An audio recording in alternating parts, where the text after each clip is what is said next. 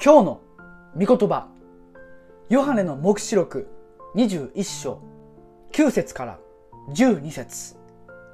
また最後の7つの災害で満ちたあの7つの鉢を持っていた7人の見つかりの一人がやってきて私に語りかけた。ここに来なさい。あなたに子羊の妻である花嫁を見せましょう。そして見つかいは御霊によって私を大きな高い山に連れて行き聖なる都エルサレムが神の身元から天から下ってくるのを見せた。都には神の栄光があった。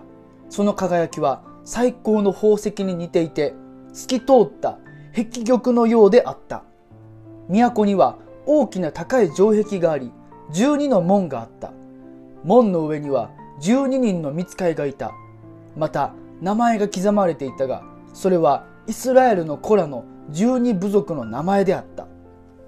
イエス様が再臨されて最後の審判が終わった後新しい天と新しい地が始まります。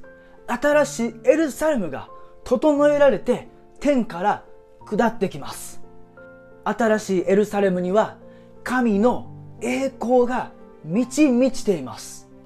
神様の支配統治の中で私たちは全く平安を持って過ごしていくことができますもはや苦しみも悲しみもありませんこの未来に確実に与えられるであろう新しいエルサレムを待ち望んで今の世の中で忠実にイエス・キリストへの信仰を守り通していきたいと思います。